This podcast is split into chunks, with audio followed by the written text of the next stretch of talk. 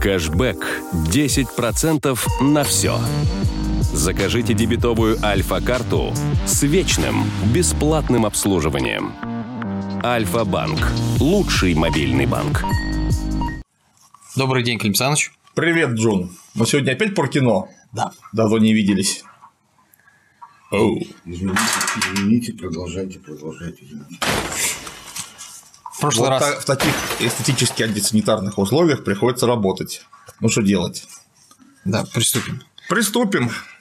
В прошлый раз мы говорили с тобой о хранителях и пообещали поговорить о другой, о другом фильме по Не о хранителях, а о хранителях. Если вы поняли, о чем я. Да, было дело. Собирались поговорить о другом фильме по произведению Алана Мура В. Значит, Вендетта. Так? Да. Обещали. Вроде бы даже. Обещали? По-моему, да. Ну, Давай, прежде чем поговорим Поговорим. про кино, пару слов от тебя как историка о том, кто такой Гай Фокс и чем знаменит. Гай Сколько Фокс. важен? Это был такой замечательный персонаж, который участвовал в заговоре против короля Англии. Давно это было, в 17 веке. Гаю Фоксу выпало пойти за братву на верную смерть, а именно забраться вместе с телегой с порохом в подвал здания парламента и во время ассамблеи всех там взорвать. У него не Но получилось. ничего не получилось. Его э, заловила местное КГБ английское, и его повесили. Это было 5 ноября. Соответственно, с тех пор чучело Гая Фокса постоянно сжигают каждое 5 ноября. Кто сжигает? В Англии это такой у них целый фестиваль. Там уже половина, какая-то нахрен половина, 90% не помнит, о чем речь. Но чучело Гая Фокса каждое 5 ноября палят А чем был Гай Фокс недоволен? Так, э, понятное дело, феодальными притеснениями капиталистического класса. Ну, почему заговоры против короля были? Потому что нарождающаяся буржуазия, в данном случае английская, крайне тяготилась личностью феодального монарха, потому что в базисе уже был нарождающийся капитализм, а верхушка была феодальная. Нафиг она нужна, спрашивается. Вот решили ее радикальненько сместить, то есть совсем. Ну и вот в фильме, значит, маску Гая Фокса носит главный герой фильма. Да. Да, надо сказать, я пока готовился к нашей беседе, а я все-таки немножко готовился, я пересилил себя и даже почти полностью прочитал исходный комикс Алана Мура с иллюстрациями Дэвида Ллойда. Для меня это что-то сродни пытки, потому что я ненавижу комиксы, Почему? потому что я не могу одновременно смотреть картинки и читать текст.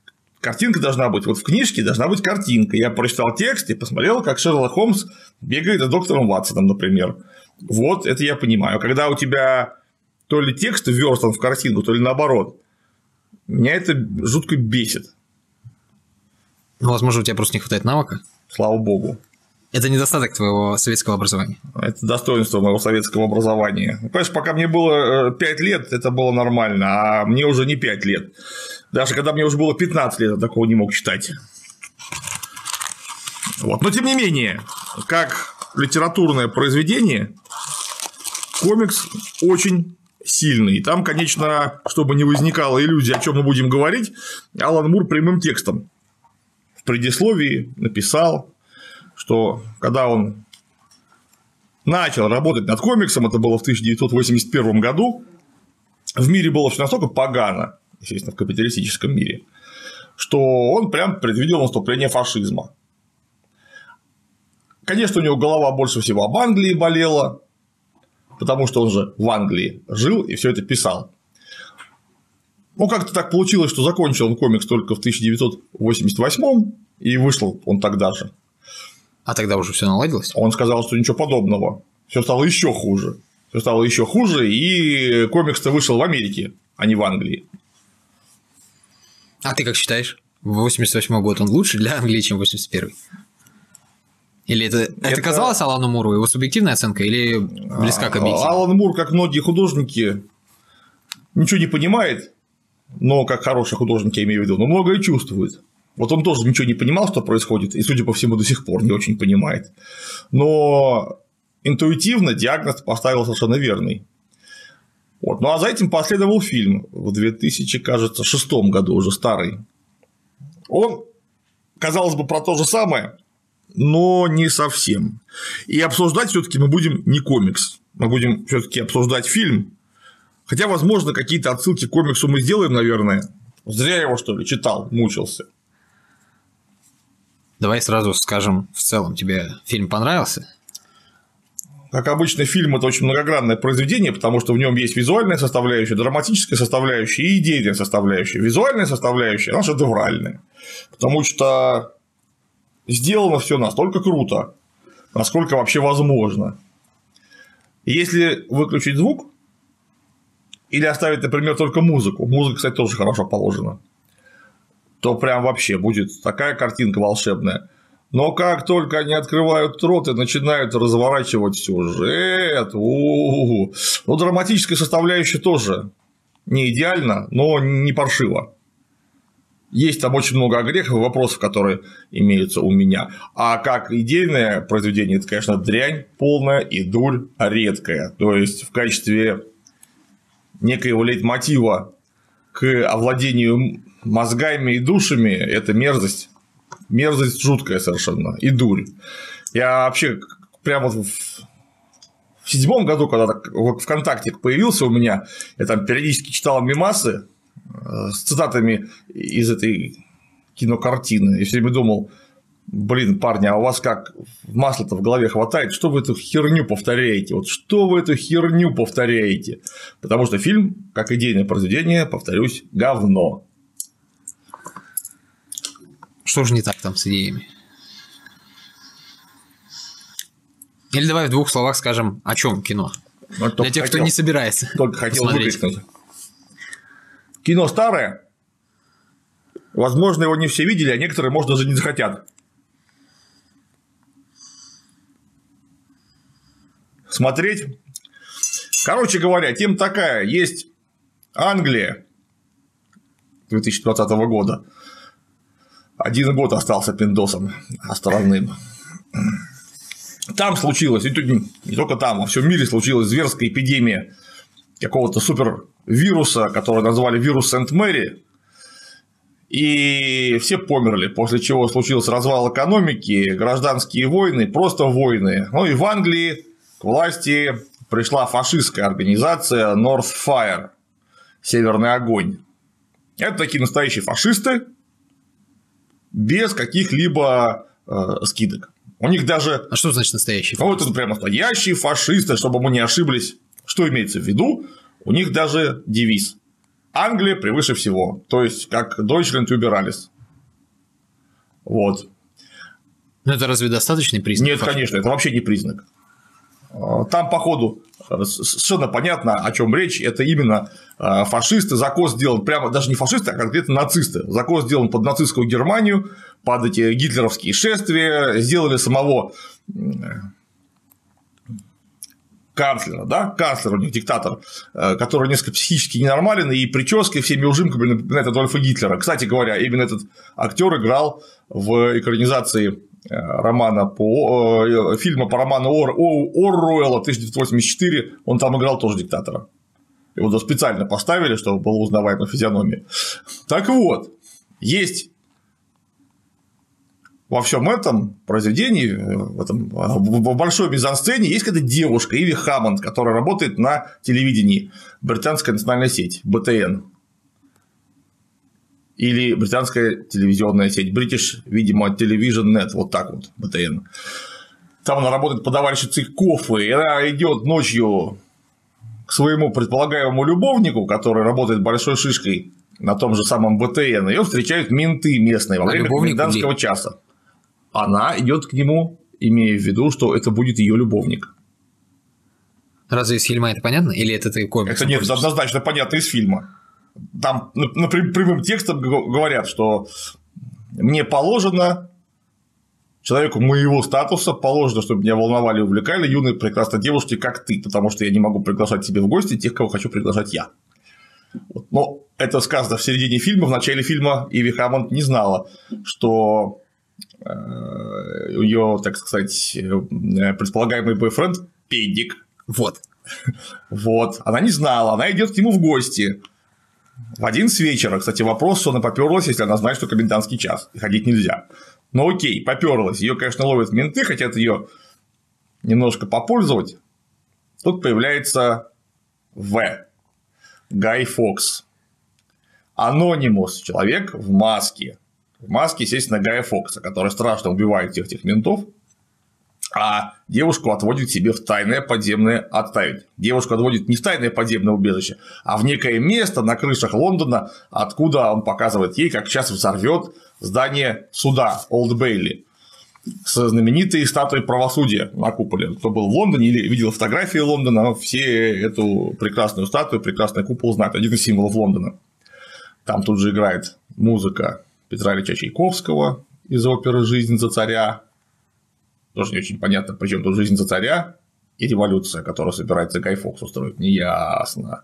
Короче говоря, Олдбейли взорвали, а девушку вроде как отпустили, и иди себе с миром. Что тоже для меня, честно говоря, показалось крайне странным, потому что если этот супер прошаренный конспиратор в маске Гая Фокса умудряется прятаться ото всех, его никто не может найти, значит, он точно знает, как работает система безопасности. Он знает, что все под камерами.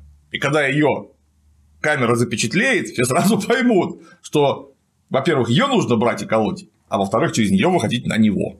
А он ее берет и отпускает. Не бачу логики, зачем это было?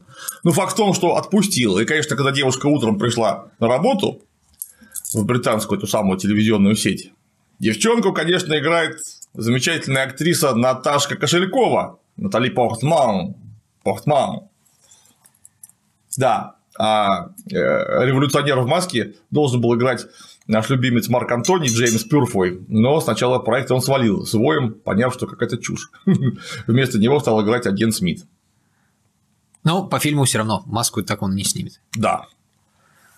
Но там некоторые места, э, ну, если приглядеться, понятно, что там играет не э, Уивинг, потому что Пюрфой его крупнее гораздо и здоровее. Вот. Он, успели отснять с ним какое-то количество материала, потом переозвучивали с голосом агента Смита. Ну, это несложно, все равно маски. Да, несложно. Да, так вот, когда Натали Портман приперлась на работу, в это время менты как раз расследуют взрыв Олд Бейли, жуткий теракт. Как раз на совещании по скайпу присутствует канцлер Адам Сатлер который расспрашивает всех, что происходит. Ну и менты, кстати говоря, главного мента зовут, кажется, Финч, а второго Доминик. Вот Доминик играет Лестер, это Шерлока, вообще очень смешно. Такую карьеру сделал. Да. Они, конечно, сразу по камерам пробили все произошедшее. Дяденька в маске его не смогли опознать. А тетенька без маски ее, конечно, опознали и сразу на ТВ выехала группа захвата, прям тут же. То есть, конспиратор из нашего революционера уже с самого начала не очень.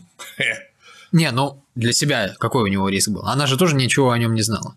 То есть он поступил как сволочь. Он таким образом спас ее от ментов, а потом отдал ее тем же ментам, только с еще гораздо худшим залетом. Это же не, не, не советская милиция, это гестапо. Натурально. Ну там непонятно. Понятно. Это гестапо. Ну, почему гестапо? Они... Ну, потому что у них есть криминальная полиция, в которой работает некто Финч, а есть некто мистер Криди, который возглавляет тайную полицию. Вот понятно, что так как она была заодно, ну, можно из этого понять, что есть какие-то э, намеки, что она подельница террориста, она попадет по политической линии, то есть в тайную полицию. А там все плохо по фильму. То есть оттуда люди выходят редко из застенков. Ну, может, он как-то рассчитывал ее ей помочь, нет? Да, я сейчас опять порезался весь бритвой оком. Если он рассчитывал ей помочь, нужно было ее сразу прятать тут же, переводить на нелегальные. Потому что он ее уже запалил перед камерами. Ну, может, он был готов пойти на такие жертвы. Возможно, это не первая девушка, которую он ее спасает. А, да, и отдает ментам после этого тут же. То есть ему по приколу когда он какие-то устраивает противоправные деяния, подтягивает под это дело гражданских с тем, чтобы потом их сгноили в застенках. Что-то как-то я даже не знаю. Мне все хуже и хуже представляются морально-волевые качества этого персонажа. Ну и бог с ним. Факт в том, что приезжают менты, и туда же на телевидении приезжает Гай Фокс, весь обмотанный динамитом, с целью захватить вещательную студию. Да, кстати говоря, появление этого анонимуса, это же прямо вот один в один, как в «Матрице». Ну, а опять же, сестры Вачовски же сценарий писали. И, я так понимаю, имели какое-то касательство к производству самого фильма. Там как Нео заходит в небоскреб, весь обвешанный оружием, и кадр начинается с носков ботинок. Точно так же и тут с носков ботинок, точнее сапогов, начинается э, кадров и заходит до лица. В общем, всех он там вырубает, захватывает студию, всех вокруг одевает в маски самого себя и пускает некую видеозапись по экстренному каналу по всем телевизорам страны, где говорит, что Олдберри взорвал я, не верьте никому, это был не снос. А, ну а до этого уже выпу- выпуш- вышел выпуск новостей, где ну, да, сказали... что это так и, и, и дум... так мы и задумали. Это снос был аварийный, здание старое и все такое. Но это не важно. Важно в том, что он говорит, что 5, сентя... 5 ноября было. А вот следующее 5 ноября, через год, я взорву вам здание парламента. И кто хочет скинуть прогнившую власть, давайте со мной. Устроим такое 5 ноября, что все узнают, что мы здесь власть. Вот так. Разве плохой заход? Сейчас мы об этом поговорим.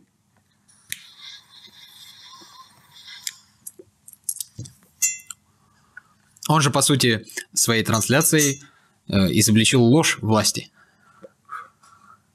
Я не говорю ничего хорошего про тамошнюю власть. Я говорю о том, что в фильме показан абсолютный нелогичный бред. Нафиг он взрывал Олдберри? Чего он сразу парламент не взорвал? Если он мог тайно подложить бомбу куда угодно. Кстати, в комиксе он взорвал именно парламент сначала. Ну, одно другому не мешает, ведь цель была, насколько я понимаю, не взрыв парламента, а в том числе и взрыв парламента это был лишь символ для объединения людей. Интересно, как можно взрывом здания 14 века кого-то объединить? Ну, какая разница, 14 не 14. Парламент символизирует в данном случае власть. Правильно? Он же не просто его взорвал, он еще и попросил э, своих сограждан выйти на улицу. И Ну, а это это- мы сейчас вперед забегаем. Очень сильно. Не, ну п- попросил он их выйти, ну, присоединиться к нему уже тогда, за год Да. до финального. Да. Именно так. Ну вот. Что там дальше-то было? Ну, а дальше, получается, он уходит в подполье. Он оттуда и не выходил, он в подполье все время. Ах, ну да, конечно. Девушка ему там помогает, и он ее берет с Он- собой. Так как приехала группа захвата за тетенькой Натальей Портмау, а тут такое дело, террорист. Все удачно сложилось. Ну и он вытаскивает параллельно еще и девушку. Себя и девушку вытаскивает из лап полиции и утаскивает к себе в подполье. Живет он где-то под землей. Надо оговориться, что девушка ему все же помогла. Ну да, она там из газового баллончика залила глаза инспектору Лестрейду, который целился из пистолетика в террориста. Хотя, как выясняется из дальнейшего повествования, из пистолетика ему ничего не сделать. Ну, неправда, не ничего. Потому что он весь обвешен стальными какими-то заслонками. Ну, я так понимаю, это были заслонки от доспехов, которые висели у него в его логове. Ну, вот эти У средневековые него доспехи. маска железная, во-первых, начнем с этого. Потому что от нее рикошетят пули. Да. Мне очень странно, маска лежит на лице, если в нее попасть мягкой 9-миллиметровой пулей, от лица просто ничего не останется. Ну, у него твердое лицо. Очень твердая. Вот. Оказалось, значит, на в подземелье. Террорист, надо сказать, устроился для делания революции с полным комфортом. Вообще. Нарыл себе где-то в подземелье, пещерку. Но он 20 лет готовился, оговоримся. Ну, ты представляешь себе, как в одно жало вырыть такого размера э, дырку в земле в центре Лондона Нет, и возможно, обустроить ее так, чтобы никто не заметил. ну, возможно она была уже отчасти обустроена, он просто ее занял. Ну, да, то Ну, есть Не факт же, что он создал ее с нуля. То есть, смотри ты. Есть огромная пещерка. где есть тепло, есть вода, есть электроэнергия. В конце концов, она занимает немаленький объем. И никто не в состоянии заметить, что куда-то пропадает электричество, Может, это просто грамотно сделано. откуда-то подсасывается вода, Ну, может, он куда- экономит по чуть-чуть. куда-то фекалии уходят, которые он производит. И вот все эти коммуникации вообще не обозначены ни на одном плане, включая, прошу прощения, там метров как минимум, метров 500 квадратных помещений. Ну и, конечно, оно набито какими-то книгами, произведениями искусства, игровыми музыкальными автоматами, статуями, доспехами, которые он уволок из спецхранилища, потому что фашисты, естественно, все противозаконные и напоминающие о проклятом прошлом произведения искусства все вывезли, четко как в эквилибриуме. Фильм такой был, кто помнит, тоже старый. То есть с полным комфортом. У него там все время свежее питание, все суррогатами питаются, а у него там настоящее масло, настоящие яйца. Он его украл, он сообщает. Он- ну, конечно, он постоянно подворовывает и, в общем, неплохо живет очень. А, мизантроп- Мизантропирует потихоньку, вынашивает коварные замыслы, но в комфортных условиях. То есть никаких страданий он, он лично не испытывает. Почему он мизантропирует?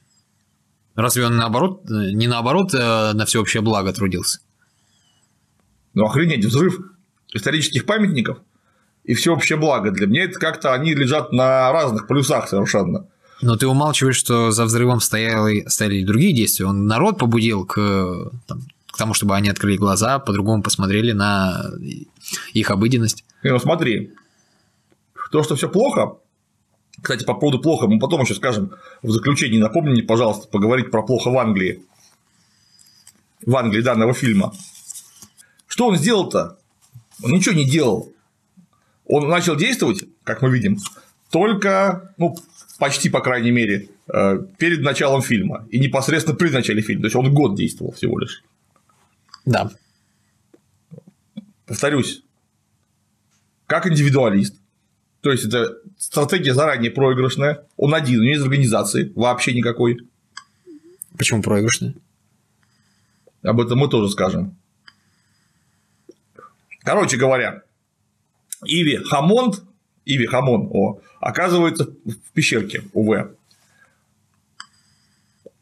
Он там ее нагружает горой чушь обскурантистской совершенно. Что это значит? по поводу того, что ну, об- обскура, то есть это темная, закрытая, ну, короче говоря, темная идеалистический бред у него такой полупоповский, который он нагружает. Типа того, что только люди дают символам власть. Не власть, не люди должны бояться власть, а власть должна бояться людей. Такие какие-то Ну, лозунги. народа, народа, Ну по-моему. да, да, да, народа, правильно. Такие лозунги дурацкие, ни о чем просто вообще. И, ну, конечно, А почему дурацкий? ну, потому что дурацкие, за ними ничего не стоит. Ты скажи, а как ты это собираешься сделать? Вз- Взрывом парламента? Охренеть. Ну, у него же получилось. Не- Я не знаю, что у него получилось. Но это опять же в конце фильма будет. Понятно, что ничего не получилось. Так вот. Иви Хамон говорит, прикольно, давай замутим что-нибудь вместе. Сейчас мы с тобой прям вместе будем бороться на общее благо. Но И- она лукавит в этот момент. А? А- Она лукавит в этот момент. Ну, когда она просит э, стать его соучастницей, Да, конечно, Его она лукавит. Да, она лукавит-то почему? Потому что он ее застремал жутко совершенно, потому что он украл ее пропуск телевизионный и пошел и шлепнул тамошнего Киселева, который все время э, пасся в телевизоре и говорил, что Англия превыше всего, сила в единстве, единство в вере, я богобоязнь- богобоязненный англичанин. И, короче говоря, вел государственную пропаганду. Звали его Луис Протеро. Он прокрался к нему домой, дома, видимо, как-то не очень сильно охраняемый, потому что подавальщица кофе по своему пропуску может пройти в дом самого главного диктора голоса Саурона фактически, там одного из высших иерархов этой фашистской организации. Ну, вы что, серьезно думаете, что так бывает? Короче говоря, так бывает в этом фильме. Он прокрался и его шлепнул. Почему? Оказывается, оказывается, это был не просто диктор, Это был в свое время комендант некоего лагеря для перемещенных лиц Ларкхилл, ну, то есть концентрационного лагеря, где мало того, что осуществлялись э, угнетательные действия против населения, которое там находилось, плюс там еще совершались медицинские эксперименты над людьми, видимо, чтобы найти противоядие против э, этого самого вируса.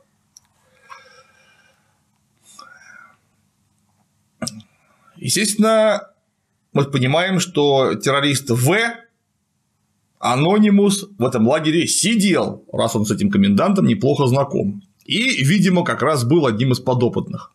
Потому что иначе как-то непонятно, с чего бы это вдруг. Но тем не менее, он его клиент, он его мочит, естественно, все, все на ушах.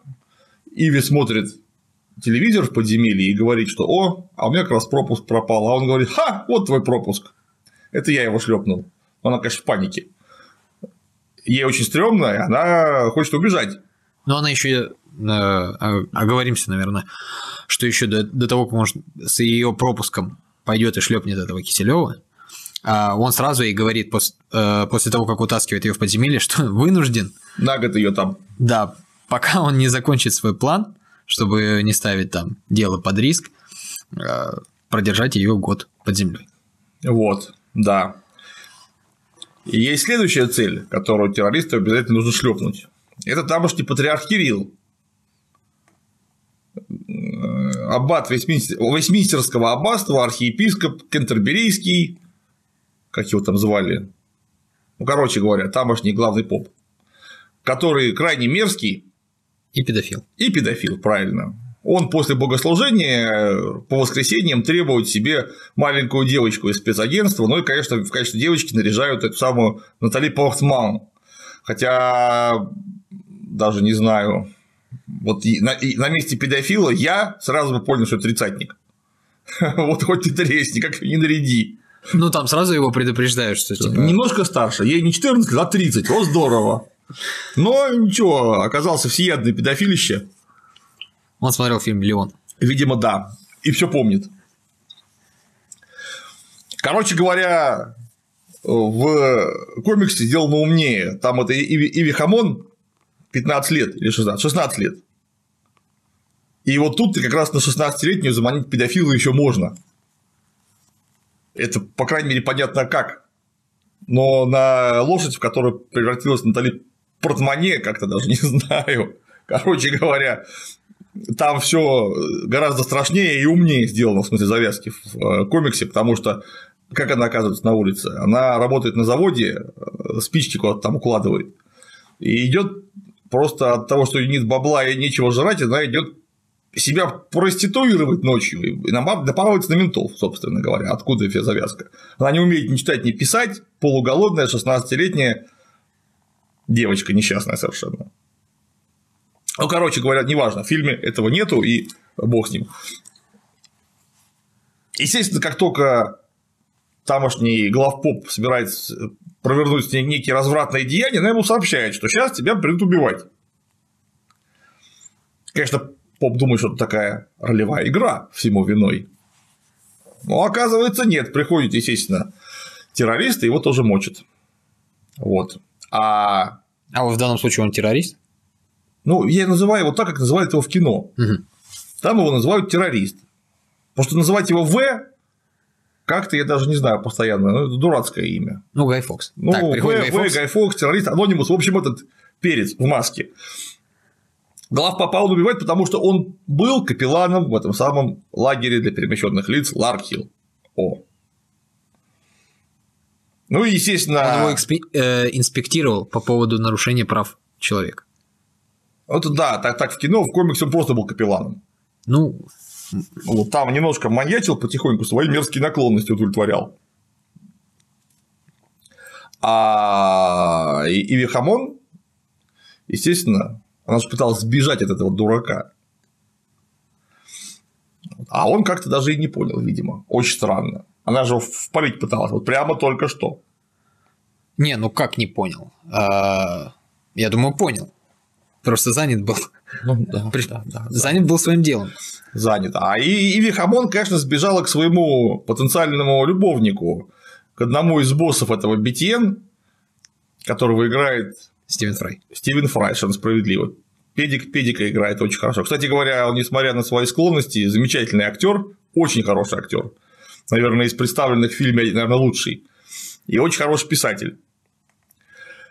В общем, сбегает к Стивену Фраю. Стивен Фрай ведет некие юмористические шоу, и выясняется, что он еще и педик, ко всему прочему. По фильму тоже.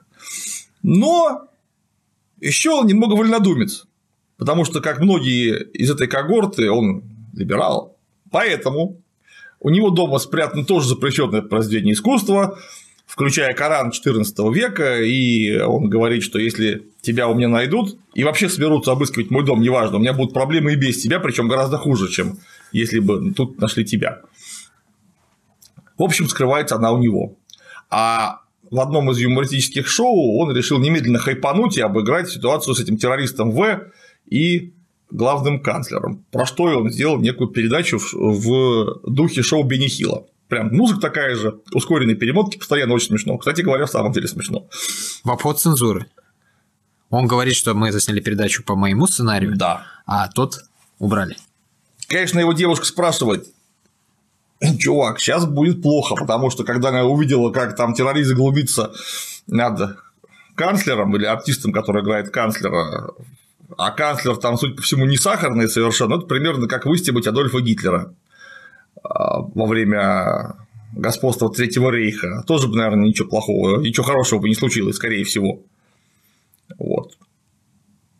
Тем не менее, что удивительно, у них там комендантский час, а передачу смотрят ночью в пабе какие-то мужики. Спрашивается, как они вот попали?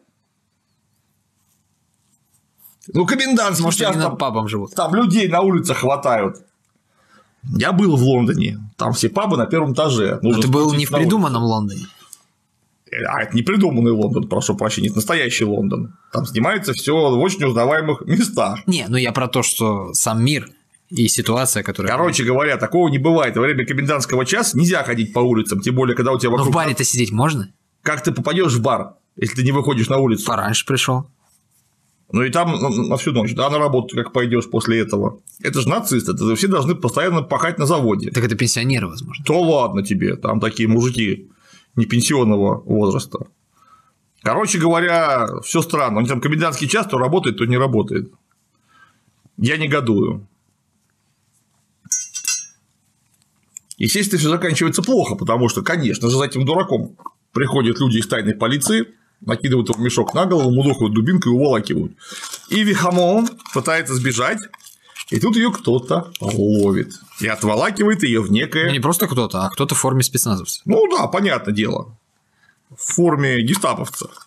Ее уволакивают в какое-то место, и там начинают страшно пытать. Бреют ее на лысо, ее поливают душем Шарко, спрашивают, где террорюга и сепаратюг. Этот В. Говори, или мы тебя будем расстрелять. Вот. Но она не колется. После чего постоянно допрашивающий ее человек говорит, а, ну ладно, тогда ты свободна, больше ты ничего не боишься и уходит. И выясняется, что это все там же, в замечательной пещерке УВ, размеры которой увеличились только что с 500 квадратов минимум до полутора тысяч квадратов, потому что у нее там тюрьма организована подставная, натурально. Не, ну как там, просто коридор и душевая. Да, коридор, душевая, как минимум 5 камер, как минимум одна допросная. Ну, не так много места там, как ну, блин, там довольно много места. Ну, почему бы и нет? Да. По ходу дела пока... Не, ну в самом деле, если он 500 квадратов под землей спрятал, почему бы 2000 квадратов не спрятать? По ходу дела, пока Натали Портман мучается в камере, ей подсовывают из соседней камеры через дырочку рулончик туалетной бумаги, на которой написано письмо Ну, некой вроде... девушки Роуз, которая лесбиянка и через это пострадала от нацистов, которые запретили всех, значит, гомосеков, э, заднеприводных, шликалок, короче, все это убрали из э, общественного пространства. Практически как у нас сейчас. Ну нет, что ты, у нас все-таки еще у нас еще как-то так это более-менее по-божески с ними обращаются. Ну, к этому уже идем. Я не знаю. Короче говоря, Да, идем, идем. Только у нас почему-то по телевизору каждый третий из этих, которых нацисты не любят. Мы как-то странно к этому идем. Ну, не в открытую уже они, каждый третий. Да я даже не знаю, по-моему, по-моему, можно просто посмотреть. да, ну ладно, это бог с ним. Мы же про фильм. Она описала Иви Хамон, как она страшно страдала, как сначала все было хорошо, ну, с одной стороны, с другой стороны, общество ее уже и тогда не понимало, а потом пришли нацисты, и сначала арестовали ее girlfriend или girl boyfriend, я уже не знаю, какие у них подробности были интимной жизни, и роз теперь не было уже ни для кого, потому что раньше ей girlfriend выращивала а, розы сорта Алый Карсон, а теперь все никак. Короче говоря, Стоит упомянуть, что на каждой жертве В оставляет розочку такого, Да. такого сорта. да. Причем, кстати говоря, из фильма решительно непонятно, какого черта он их оставляет вообще. Ну как? Нам же потом станет известно, что он тоже эти письма читал, проникся, и вот я так понимаю, вот В комиксе все гораздо, опять же, умнее и логичнее. Почему так было не сделать в кино, я не знаю. Хронометража бы вот так хватило. Потому что понятно, как он сбежал из этого лагеря. В комиксе. В комиксе он притворился сумасшедшим, довольно безопасным, и ему доверили, и уговорил администрацию послать его на огород просто, на огород. Он там огородничал, садовничал и выращивал, кстати говоря, розы, те самые. А попутно крысил аммониевую селитру и растворитель. Из чего сделал бомбу. Заложил ее везде, где только можно, и взорвал пол лагеря таким образом. В ходе чего и сам обгорел, почему вынужден носить маску, чтобы не пугать людей своим мерзким внешним видом. ну нам просто в фильме говорят. том, А тут просто про- вообще непонятно, как, как, как он из лагеря сбежал, как этот взрыв случился, почему розы. Ну как непонятно, нам просто не говорят. Да это, это вообще непонятно, об этом нужно было сказать, в этом замес большой был.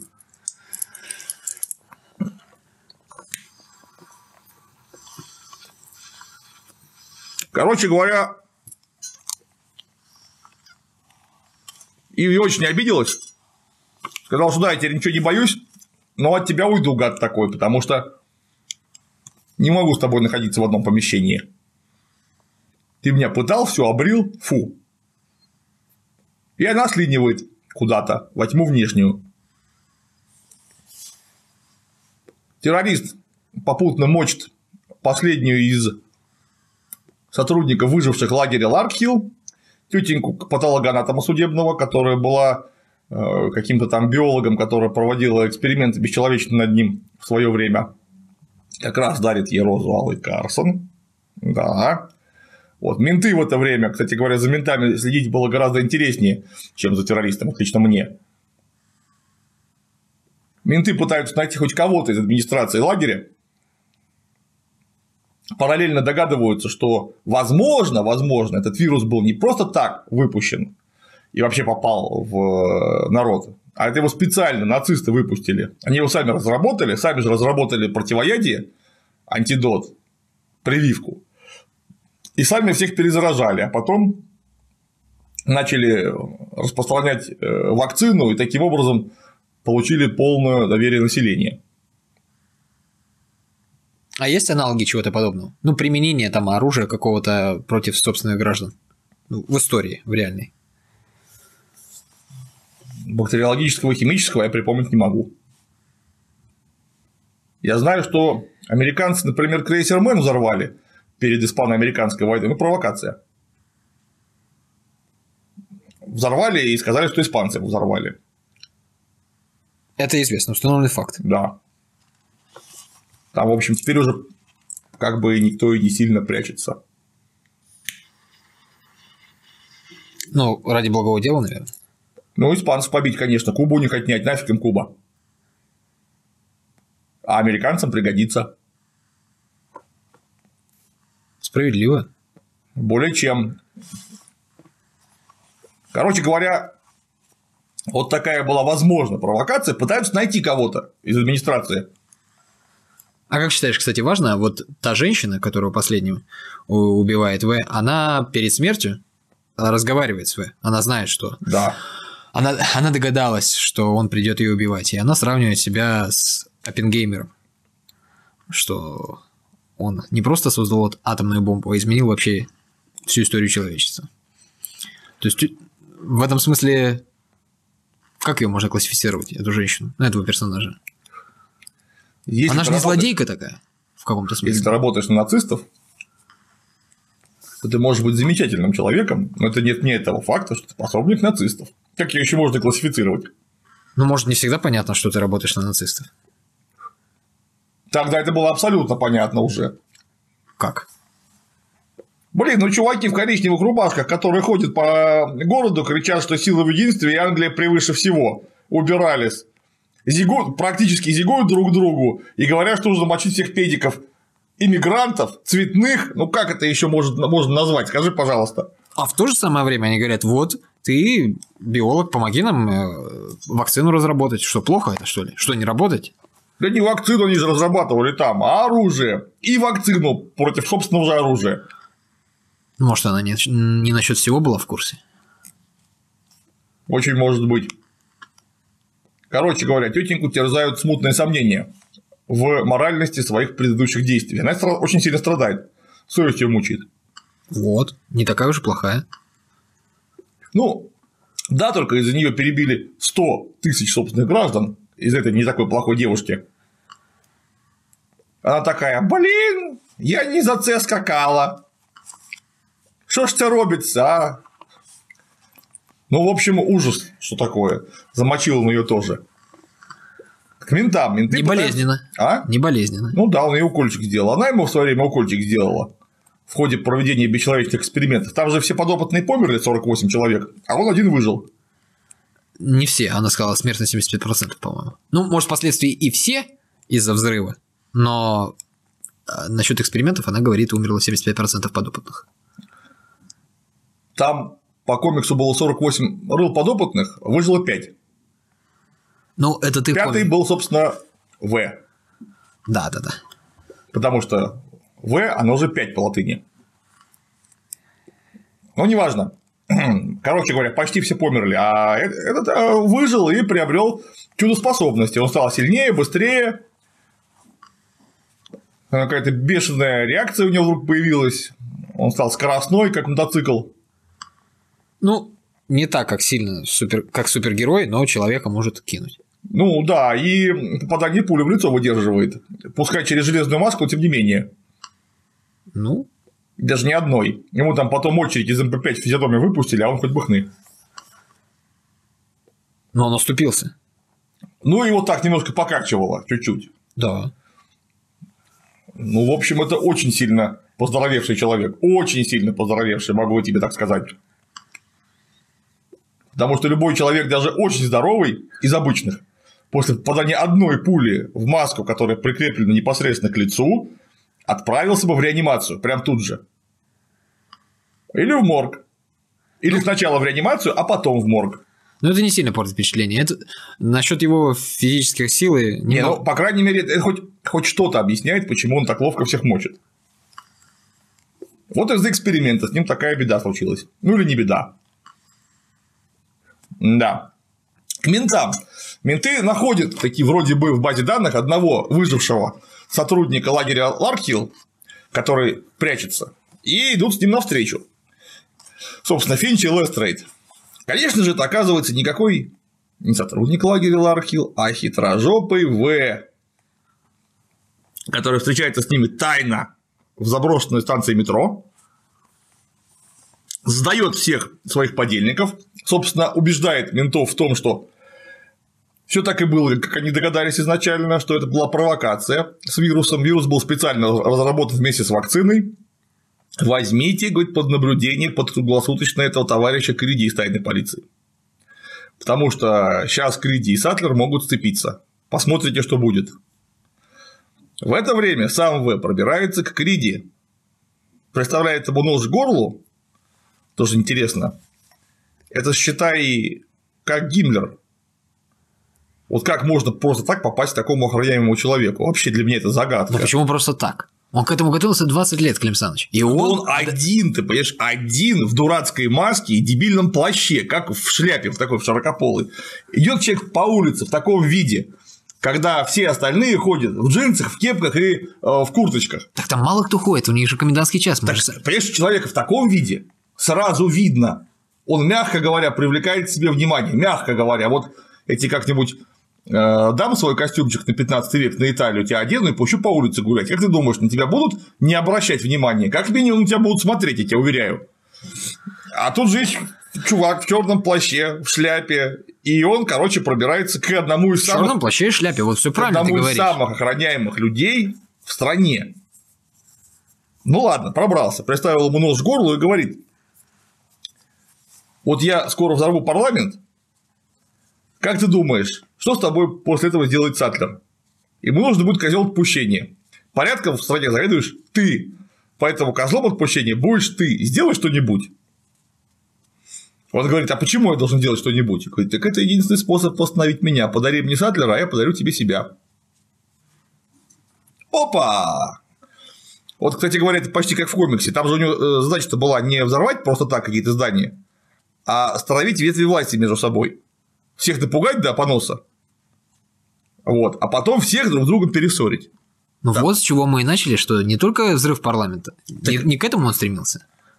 Это он в комиксе не к этому стремился. А в фильме у него было самое главное создать некий символ, вокруг которого как-то почему-то объединятся люди. По непонятной для меня причине. Неважно.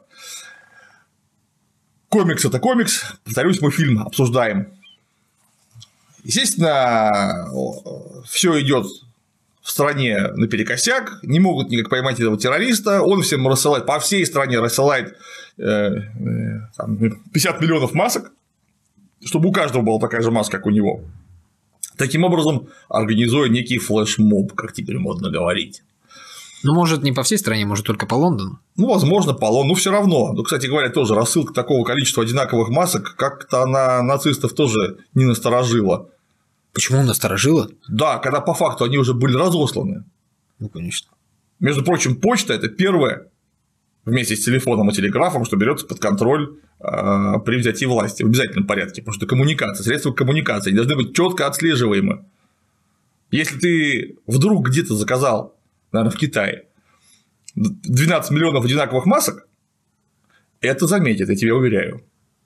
Потому что такого размера посылка это целый, целый желез... как-то не железнодорожный. Ну, в общем, можно и железнодорожный вагон, фургон такой на корабле должен А вдруг он приехать. 20 лет по чуть-чуть заказывал эти маски? По чуть-чуть. 20 лет по чуть-чуть. Да? Да, ну очень может быть, конечно. А потом один- а- а в один момент я все послал по почте. Да. Скажи, пожалуйста, как он их донес туда, до почты, эти маски? Один. Так что это никто не заметил. Ну, может, он их не доносил? Этому курьеру назначил, этому, этому, этому. И никто ничего не заметил. Ну, как не заметил, заметили, все у всех маски оказались. Нет, ну сначала э, почему никто в нацистском государстве не стуканул, что что-то тут не то происходит? Ну, маска и маска, маска Гая Фокса. Ну да, у, у вас уже год бегает террорист в маске Гая Фокса. И ураганит по стране так, что только э, свист стоит. Закрытые посылки. А вдруг он посылки А под- почему люстрации нету, спрашивается, что вы там шлете, кому? А повторяю, что нацистская диктатура. Почему как-то странно работает, это у них нацистская диктатура? Такого не бывает. Короче говоря, бред, Нет, ну маска это же... Ах, Как сказать? бред сивой кобылы это Джуна, не маска, ты понимаешь? Ну, вот именно, что Такого- опасности маска не несет. Ну, вот просветили Она в не- посылке как маска. она не несет эта маска? Это символ уже, между прочим. Это готовый состав преступления почти, потому что ты пытаешься распространять некий идеологический символ, который напрямую связан с личностью опаснейшего террориста, самого опасного террориста в стране, за которым вы все охотитесь. И вот у тебя не просто маска, а массовая рассылка этих масок. Это же государственное дело. Ну вот что, Как? если мы с тобой вот сейчас возьмем и закажем где-нибудь там, пускай 10 тысяч масок Навального, что за нами придут, что Ну скажи, пожалуйста, Навальный какое-то имеет реальное противодействие нашим властям? Нет. Но Он их людей он дружбан- на улице выводит. Он их дружбан ближайший. Как дружба? То так, Он против них выступает. да, но при этом он их ближайший дружбан. Он у них на содержании, я тебе уверяю, находится. Это провокатор, обычный поп-гапон. Прямая современная аналогия. Правда, конечно, калибром пониже, поменьше, труба у него пониже и дым пожиже. Да и сам он чмуроват по сравнению с попом Гапоном. Но это поп Гапон современный Навальный. Ну, Поэтому... это же как предположение ты высказываешь. Нет. Скажи, пожалуйста, а как Лёлик выезжает с непогашенной судимостью из страны? Не знаю, может, у него юристы хорошие. Какие хорошие юристы? Он, не может, он, он загранпаспорт не может получить при наличии судимости. Ты чего? Как, ты, как ты из страны выйдешь без загранпаспорта? Я не- Значит, и он- Я не вдавался в подробности. а я вдавался. Вот если тебя закроют на условку, не дай бог, на полгодика, у тебя будут потом большие проблемы с выездом за границу, я гарантирую. По крайней мере, пока у тебя идет условный срок, ты никуда не выйдешь. Вот никуда ты не выйдешь. Но если бы все это было так очевидно, вряд ли бы это было так, как было. Нет? В смысле? Ну, вряд ли бы он стал подставляться, если бы это было действительно так, как ты сейчас объясняешь. Ну что, э, может, ты не до конца разобрался? Если Да. это все в открытую так делается? Так а никто и не скрывается. Зачем? У тебя вон э, свой Луис Протера есть, сейчас скажем по телевизору, что Навальный фу. И все такие, о да, Навальный фу. А то, что вы его из страны сами выпускаете, это нет, это не фу, конечно. Бог с ним, с Навальным. Не хочу про Лихаема сейчас говорить, будем говорить про Гая Фокса, недоделанного. Так, раздали маски. Раздали маски. Все уже, значит, на низком старте. В городе анархия. Там грабят, значит, магазины и аптеки с масками этими на мордах. Все бегают, рисуют какие-то картинки дурацкие э, из этих самых пульверизаторов с краской. Менты всех хватают, ментов мочат. В общем, чудесная жизнь началась в Лондоне. Вообще чудесная. Иви Хамон, Иви Хамон приходит в пещерку в тайную. Где она год была, как жила, на какие шиши она жила, непонятно. Но она ему говорит, что устроилась по поддельным документам куда-то. Куда-то. Лысая ходила. Ну, лысая ходила. Там же у них все под камерами. И опознавание, как в фильме сказано, по сетчатке глаз. Она сетчатку глаз себе как-то поменяла. Какая разница, лысая, не лысая? Не, она не поменяла, но для того, чтобы опознать тебя по сетчатке глаза, нужно тебя привести и твою сетчатку считать. Правильно Они, я понимаю? считывают, они их считывают по камере. Они же ее вначале как опознали? Провели сличение по сетчатке глаз на изображение в камере. Ну, возможно, я это упустил. да. Вот. И именно так определили, кто она такая, где она работает. И вот она после этого год спокойно ходила, понимаешь, в бритом виде. Опять же, непонятно, на какие шиши она существовала. Ну, бог с ним, ладно, может, она там нашла себе богатого любовника. У нее есть опыт. А может быть, и ни одного. Короче говоря, все на низком старте, все готовятся к безобразиям. И Вихамон приходит к В. В говорит, что без тебя ничего не буду делать, потому что я был неправ, у меня только месть была в душе. А вот ты вот сейчас скажешь взрывать парламент, взорву, скажешь не взрывать, не взорву. Вот тебе, короче говоря, мой поезд, а у него там есть секретное метро, которое он прорыл под, под парламент один. Ну, понятно, метро заброшено в Лондоне. У нее просто ветка, которая идет под парламент, есть. Там все завалено бетонными блоками было. Залито бетоном, железобетоном, надолбами. Короче говоря, все было перекрыто. Он это все один разобрал. Пустил ток в метро как-то. Ну, провел, наверное, от тех линий, Да, которые ты представляешь, работают. себе, сколько нужно, чтобы запитать контактный рельс, чтобы поезд пошел. Кэшбэк 10% на все. Закажите дебетовую Альфа-карту с вечным бесплатным обслуживанием. Альфа-банк – лучший мобильный банк. И тоже никто не заметил, что такое количество электричества куда-то пропадает. Так он же на ней не катался. Никуда не пропадал электричество. Он просто, например, подключил, знаешь, и в розетку ничего не вставил. Ну, Она начнет потреблять электричество только когда поезд Ну, поедет. Хорошо. Тоже, конечно, это очень сильно сомнительно, как, как это вообще. Если метро заброшено, там нету э, электричества вообще.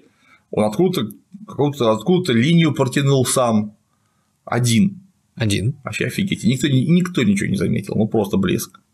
То есть, в, По чуть-чуть, 20 лет. Александрович. врезку этого самого кабеля, который проводит такое количество тока, которое нужно, чтобы запитать контактный рельс, он куда-то врезал на каком-то там у них распределительном щите, и, никто вообще не понял, что это за кишка там торчит. Куда она ведет, то есть там плановых проверок не проходит вообще, не- всем пофигу вообще, что происходит. Пришел чувак, А может, он тоже вот это... такой вот кишкой, воткнул его куда-то, да, причем что он имеет очень сильно обожженное лицо и поэтому без маски не ходит. То есть чувак со сгоревшим лицом, допустим, он не ходил туда в маске Гая Фокса, это было бы очень странно, э, к ближайшей этой самой трансформаторной будке, или откуда они там метро собираются запитывать. Пришел чувак, сгоревший до состояния шашлыка, его никто не заметил, он ну, притащил с собой вот такой кабель, его куда-то воткнул и ушел. Класс! Может, он ночью это сделал? Ночью. Вот все, все правдоподобнее и правдоподобнее наша история делается. Вообще правдоподобнее с каждой секундой. Ну, естественно, Иви Хамон говорит, что давай уедем куда-нибудь, будем вместе жить, нам будет хорошо. Но она его отговаривает э, пойти навстречу. Он говорит, и с поездом решай сама, а я пойду сейчас вот да. к шефу тайной полиции, буду да, чинить да. расправу с ним. Шеф тайной полиции, конечно, уже взял Адама Сатлера, потому что он же его охранял, чтобы ему было его не взять. Отдал его товарищу В. В заставил его застрелить, после чего отказался выполнять контрактные условия. Его попытались расстрелять, 8 человек с автоматами, 8 человек, точнее говоря, с пистолетами-пулеметами МП-5 немецкими фирмы Хеклер Кох. Кстати, в фильме все вооружены только продукцией фирмы Хеклер Кох. Это что-то символизирует? Не знаю. Видимо, проплатили за рекламу, потому что армейские части вооружены штурмовой винтовкой Гивер Зекс Драйзич, то есть Г-36, это вооружение, то, что состоит на вооружении Бундесверы и некоторых других э, стран мира. Очень хороший автомат. А менты ходят с МП-5 пистолетами-пулеметами. Но и они не справились с Гаем Фоксом. Вот. А нужно было взять не дурацкие пистолеты-пулеметы, а штурмовые винтовки, потому что там пули с остальным сердечником, они бы его пробили на, на вылет несколько раз. И он точно бы не выжил после этого. А видишь, так он... он и так не выжил сразу, забежим вперед. Он бы тут же откинулся. Прям немедленно. А так он надел на себя какую-то, значит, печную заслонку, железную маску, в него постреляли, а он сказал, ха, моя очередь, и всех зарезал ножиками прям тут же. А главного Гиммлера задушил. Вот. Потом пришел. Ну, красивая такой... сцена. Сделано великолепно. Потом пришел весь такой, покачиваясь к любимой и сказал, что ой, все, что-то мне плохо, и помер. Она немедленно сделала ему захоронение викинг стайл, погрузила его в поезд, набитый взрывчаткой, засыпала его розами всего. Ну, конечно, пришел мент, который догадался про все это, сказал, что что вы делаете, а она ему говорит, что нормально. Нажимает на рычаг, поезд уезжает. В это время народ стекается к парламенту. Парламент, конечно, охраняют, собственно, армейские части. Но так как ни главного гестаповца, ни начальника всей страны нету. Власть обезглавлена. Никто не дает приказа струлять. И э, взрывается парламент, и звучит опять «Жизнь за царя». Все очень сильно радуются, снимают маски. Там символически оказываются все погибшие персонажи под этими масками, которые были, начиная с этой самой лесбиянки, как ее там, Роуз, заканчивая педиком э, Валери. Стивена. А, Валери ну, неважно, короче говоря, вот этой вот тетеньки, которая погибла в лагере Ларкхилл, заканчивая Стивеном Фраем. И Иви Хамон перед ментом, перед главным, перед Финчем рассказывает, что... Он задает ей вопрос, кто да. был под маской. Кто это там? А он говорит, это ты, это я, это мы, это мой брат, это мой друг. И фильм за все, салют, в небе нарисованы буквы В этими самыми фейерверками, все плачут страшно совершенно, и, конечно, звучит музыка Rolling Stones, и немедленно заканчивается фильм. Вот так вот. Но революция удалась, нет? Во! Теперь давай по поводу идейного наполнения. Драматические и логически мы дело более-менее разобрались с кучей чуши, а вот по поводу революции тут есть некие моменты. По поводу идейного наполнения, что ж там у нас есть? А есть там совершенно идеалистическая установка, что один человек, который пошел против системы, может в принципе что-то изменить. Ну, во-первых, конечно, один человек ничего не сможет изменить. Это даже можно специально не доказывать. Просто потому, что один человек не может находиться сразу в нескольких местах. Нужна организация. этот вот дяденька, который устроил одиночную революцию, ну, это, конечно, я понимаю, что это несерьезно, это метафора некая, но оно может рассматриваться только как некая метафора, потому что в одиночку никакого большого дела своротить не получится. И не получилось бы. Но и метафора-то, прямо скажем, довольно странная. Почему?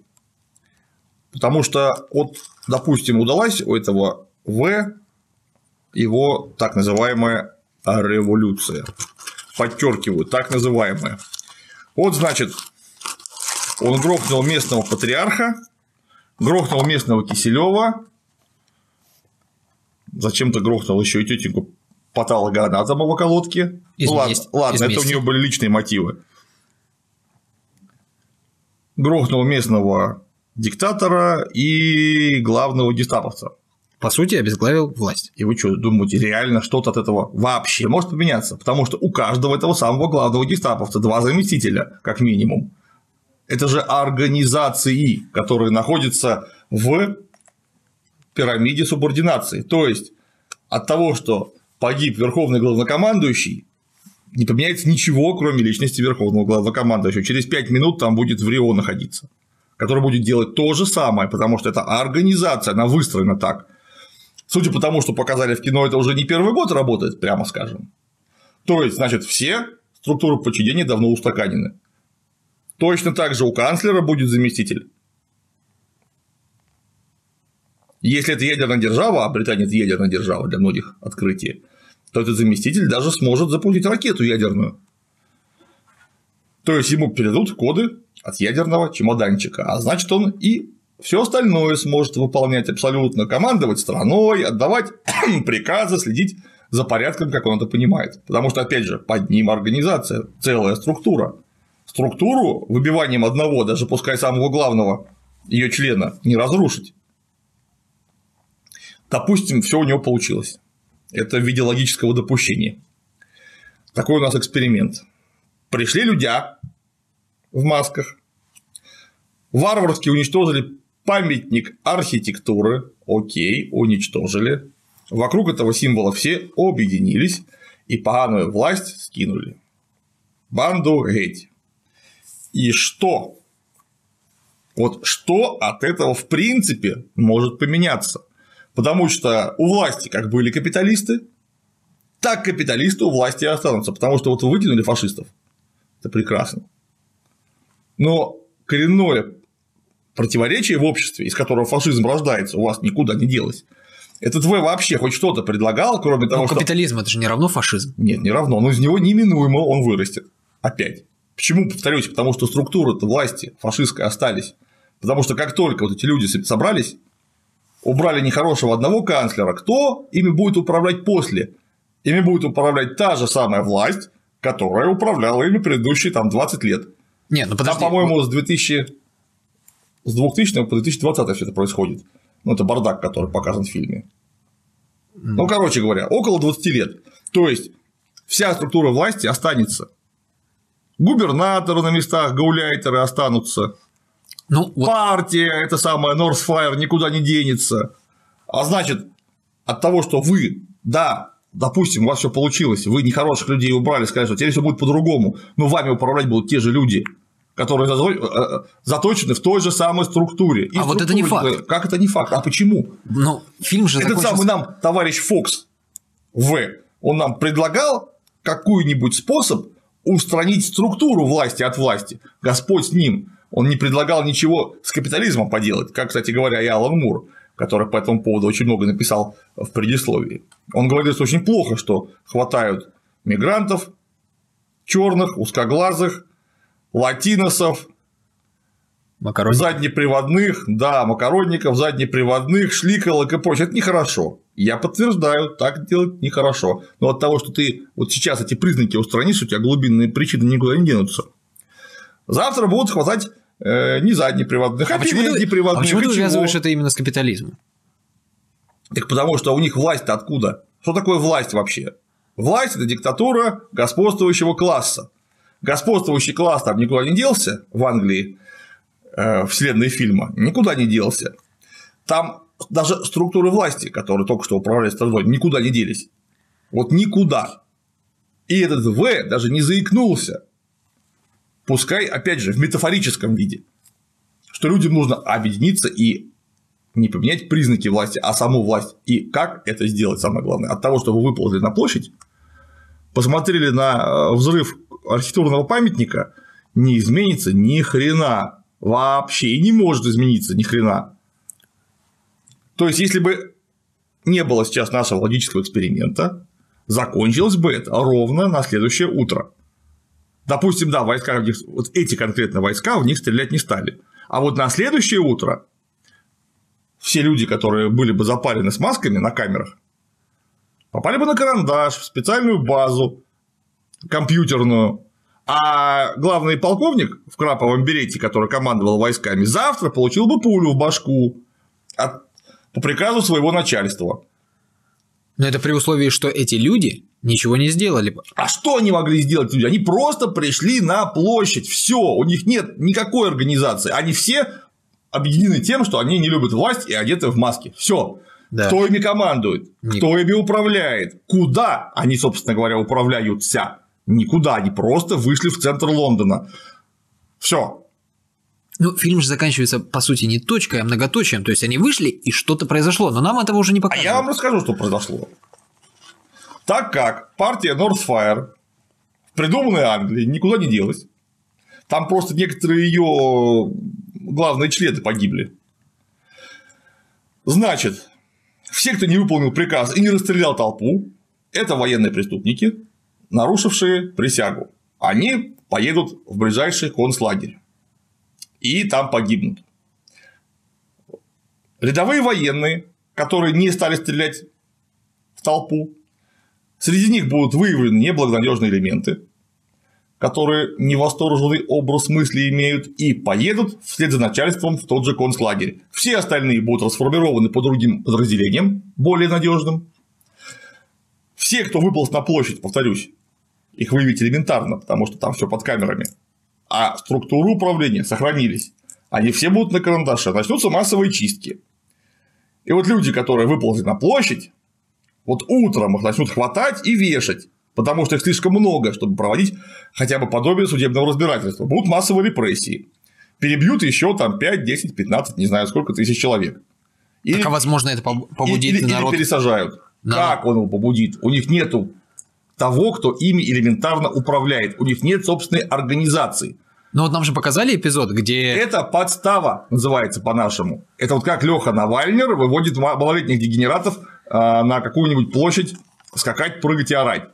После чего Леху Навальнера отпускают под подписку, а люди реальные сроки потом тянут. Это, конечно, все мелко по сравнению с тем, что нам показали в кино. А вот в кино было бы конкретно. Ну, а раз на раз, может, не приходится. Это вот сейчас заканчивается так, а какой-то из дней закончится по-другому. Это знаешь, когда в старом анекдоте в детсадовском, когда сидит чувак и молотком все по яйцам лупит. Его спрашивают, зачем ты это делаешь? Больно же, говорит, очень больно, но когда промахиваешь, мне так приятно. Это как получится изменение чего-то, если люди просто выходят на площадь. Ничего из этого не выйдет вообще. Так не просто, Клим Александрович, мы же не знаем, что произошло после фильма. Я тебе говорю, что произошло. Всех повесят, перестреляют и перережут. Просто потому, что партия, которая находится у власти, она никуда не делась. Это не просто капиталисты. Но народ-то изменился. Почему? Они загорелись идеей. Выйти на площадь. Нет, не на... на площадь их позвал Гай Фокс. Но они же они же не просто захотели выйти на площадь, они захотели выйти на площадь, э, показав, э, продемонстрировать свою солидарность с Гаем Фоксом. И там постоять. Ну, в данный, в данный момент постоять, посмотреть, как он взорвал парламент а затем, возможно, предпринять уже что-то. Они же, замечу, вот я хотел сказать про эпизод, когда маленькая девочка там рисовала граффити, и ее за застрелил полицейский, они пошли и отлупили этого полицейского. Да кто сказал, что э, дальнейшие репрессии удастся осуществить? Народ не восстанет.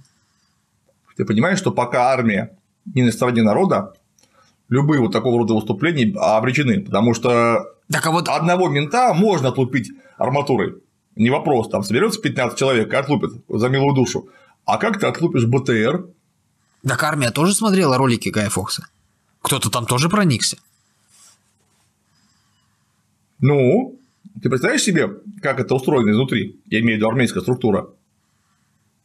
Ну, в общих смыслах. Вот тебе в казарме в 6 утра товарищ сержант заорет. Рота, подъем! После чего ты с вот такими глазами выпадешь из койки, побежишь в оружейку, получишь автомат и подсумок с магазинами в зубы, после чего тебе на плацу зачитают приказ, скажут направо и погрузят тебя в грузовики, после чего ты поедешь в город какой-нибудь, например, в Лондон, и тебе скажут стоять здесь, стрелять туда. Как ты думаешь, что ты будешь делать? Ну вот солдаты же не, не стали стрелять. Команды не было. Потому что если была бы, стали. Ну вот, вот... Я, я тебе гарантирую. Потому что команды не было, но если бы она была, стали бы так как. Но всех не перестрелять. Третий раз повторюсь. А всех не надо. Посмотри на ютубе ролик с замечательным выступлением под э, Останкина 93 -го года. Там выехал один БТР и дал по толпе очередь 14,5 миллиметровыми пулями. Он всех не перестрелял, нет. Просто как-то все захотели домой сразу же. Ну, вот в той толпе. Я не знаю, ну, я не знаю на, насчет событий 93 -го года, что там было. А я знаю. Может, там была не такая большая толпа, да как в фильме. Ты? Там было оно больше, чем в фильме, я тебе доложу. Там пол Москвы на улице было в это время. Понимаешь, структура, которая управляет придуманной Англией, никуда не делась. Завтра те гауляйтер из какого-нибудь лица приедет и скажет, где тут у вас в Рио? А вот в Рио, пожалуйста. Он говорит, ваше распоряжение. Он говорит, присылай к нам Вологодский, то есть Лицкий ОМОН. С какого-нибудь, там, с какого-нибудь Бирмингема или из, э, черт возьми, Эдинбурга. Там очень не любят англичан лондонцев в особенности. Приедут и перестреляют, кого надо. Перевешивают, пересажают. Все почему? Потому что люди просто вышли на площадь и подзорвали парламент. Повторяюсь, это не революция, это абсолютно гарантированная подстава. Провокация, говоря по-нашему. Я бы не удивился, если бы оказалось, вот если немножко дальше пойти вот так через запятую, вот, вот там, где э, Мик Джаггер забывает, э, когда титры идут, на самом деле, вот через запятую, если выяснилось, что Гай Фокс на самом деле это был платный агент какого-нибудь второго заместителя канцлера Адама Сатлера, который хотел подвинуть своего начальника. Вот в таком виде это было бы просто идеально. Потому что он выступил натурально как платный агент. Но неужели ты не видишь никаких э, положительных аспектов от того, что произошло в финале фильма. Кроме того, что Гай Фокс вместе с Иви Хаммонд э, нес идеалистический бред периодически. А почему идеалистический? Потому что идеализм это то, что не имеет под собой материальной базы. Власти плохие. Это, да, это, это, это прям видно, конечно, плохие. То, что показано в фильме, они просто отвратительные. Более того, это, возвращаясь назад к драматической структуре фильма, это очень плохо, на мой взгляд. Потому что там они настолько паршиво показаны, просто такими гадами гнусными, что даже невозможно всерьез их воспринимать. Так люди не выглядят. Потому что тамошний Киселев, этот протера, он просто омерзителен. Он мерзко себя ведет, врет по телевизору постоянно. Короче, сразу видите, просто гнусный тип. В прошлом был начальником концлагеря, убивал людей. Но многие нашего считают главный его поп, таким же. Главный поп – педофил. Прям вообще, вот не говоря худого слова, потому что понятно, что все попы педофилы. Ну а куда деваться? Только странно, что он по девочкам, он должен был по мальчикам быть. По мальчикам там положительный персонаж. Вот, да. Поэтому нельзя, чтобы плохой был по мальчикам. Короче говоря, главоп педофил, канцлер, э, ну, он просто конкретно выглядит как психически нездоровый человек, все время дергается. То есть они все показаны не людьми, а карикатурами на людей. Пускай на плохих, но карикатурами это не люди. За ними просто нет ничего, за этими э, картонными злодеями. Это натурально картонные злодеи. Это не люди. Там, возможно, какая-то человечность есть за тетенькой судебным патологоанатомом. За ней какая-то история, за ней что-то есть вообще. А это карикатуры. Невозможно проникнуться к ним даже ненавистью. И, соответственно, еще большим сочувствием к главному герою, к протагонисту, потому что он сражается с, даже не с ветряными мельницами, он сражается с картонными мишенями.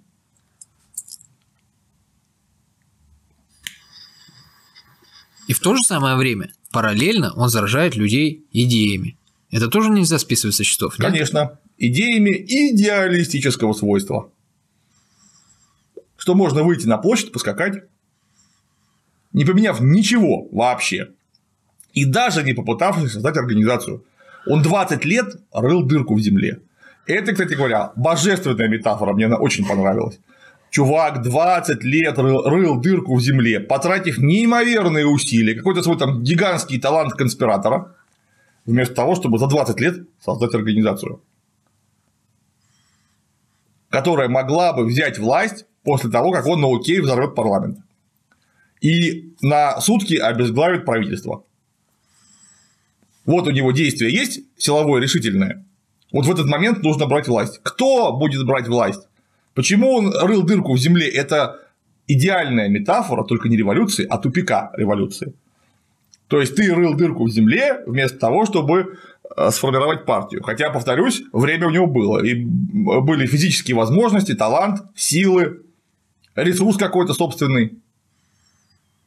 А вот давай немножко назад отскочим. Давай. Ты когда сказал про то, что Алан Мур в своем предисловии э, высказывает свое недовольство насчет того, что хватают там неугодных, там по разным признакам, да?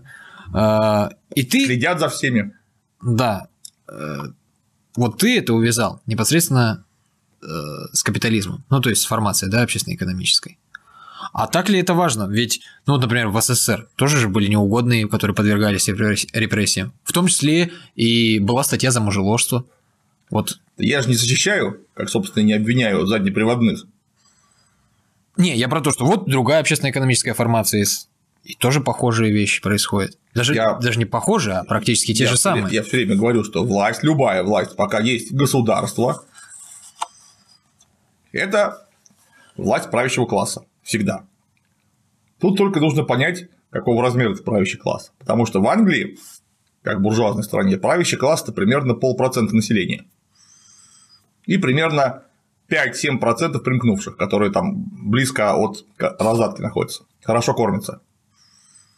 А в СССР 95% населения. Диктатура 95% населения, она гораздо более прогрессивна, чем диктатура 5%. Потому что вы- власть, выхлоп-то- имеет, власть имеет право на самозащиту.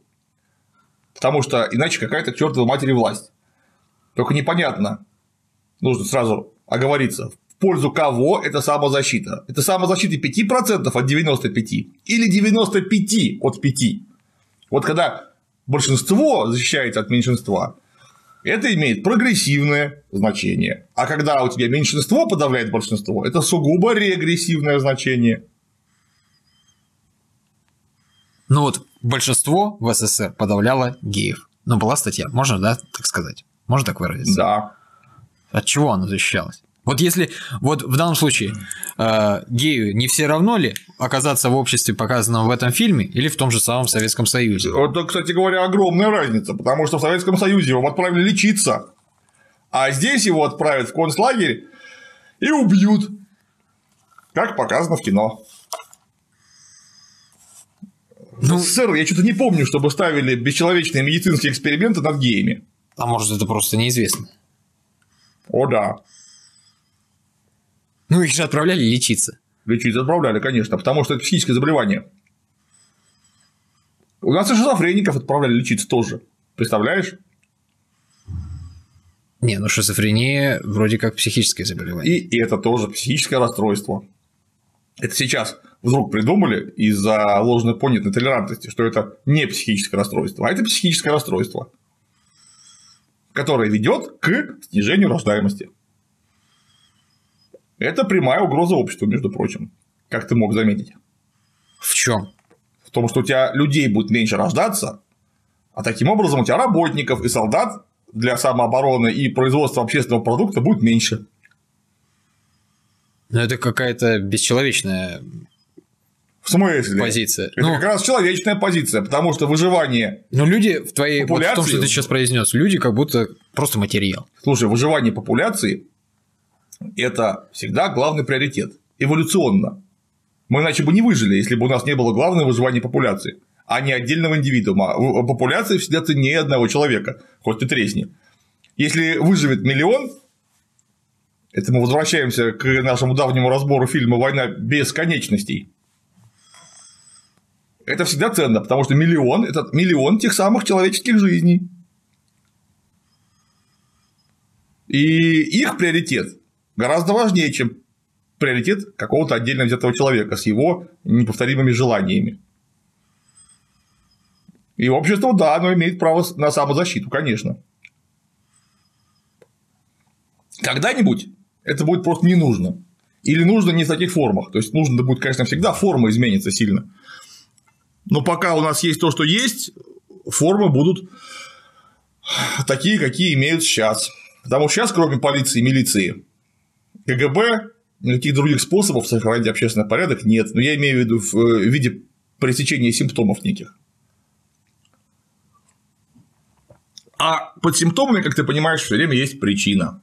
А причина, она всегда имеет в самом своем фундаменте экономические основания, в том числе и у преступности, в том числе и у психических расстройств, многих, скажем так, психических расстройств. Неустроенность общества, несправедливость общества и прочее. Это все влечет за собой и рост преступности, и рост психических отклонений, ну просто потому что люди постоянно находятся в стрессе и в крайней неуверенности касательно завтрашнего собственного дня и завтрашнего дня собственного потомства, если таковое имеется. Ну, а разве это не личное дело каждого, кому ему, кому его любить? Если посмотреть с точки зрения отдельно взятого человека, да.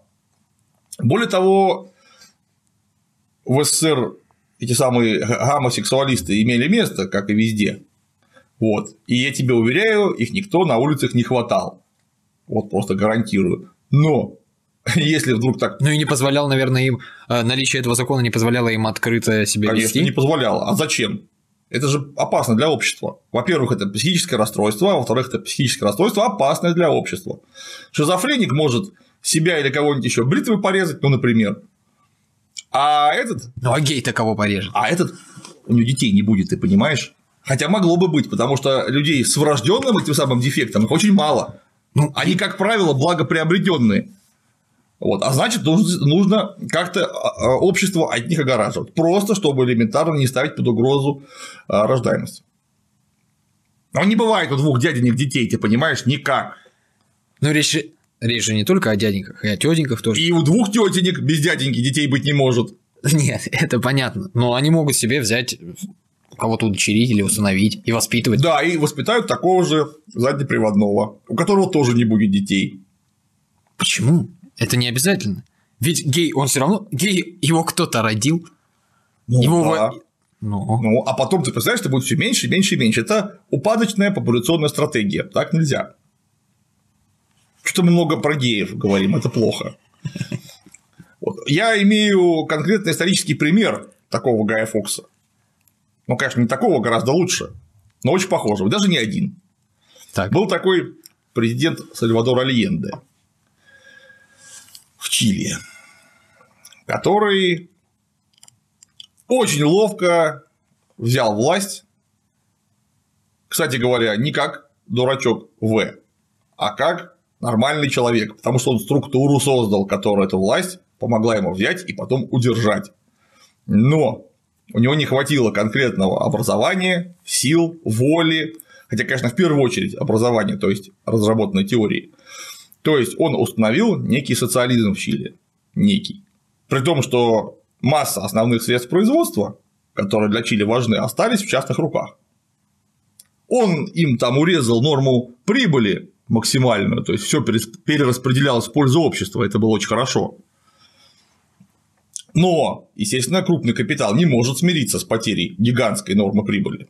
Никогда, и поэтому ему начали активно противодействовать. И закончилось все тем, что Сальвадора Альенде окружили американские наемники в собственном дворце И он вынужден был застрелиться, чтобы не попасть в руки американского капитала. И был еще один такой Гай Фокс. Звали его Уго Чавес в богоспасаемой стране Венесуэле, который сделал то же самое, что Сальвадор Альенде. В 99 году он пришел к власти и тоже устроил некий социализм. При том, что что такое социализм, он вообще не знал. Я много читал и слушал его выступлений. Выступления. Он регулярно называл себя социалистом, антисоциалистом, троцкистом, просто боливарианцем, говорил, что он за коммунизм и Ленина, говорил, что он против коммунизма и Ленина, то есть он просто не понимал вообще, о чем он говорит. Он понимал, что нужно, чтобы людям было хорошо, для чего нужно отнять деньги у некоторых людей, у которых их много. И отнял. Более того, это всем очень понравилось. Ну, наверное, не всем, у тех, у кого отнял, Нет, это не понравилось. большинству, конечно, это очень понравилось.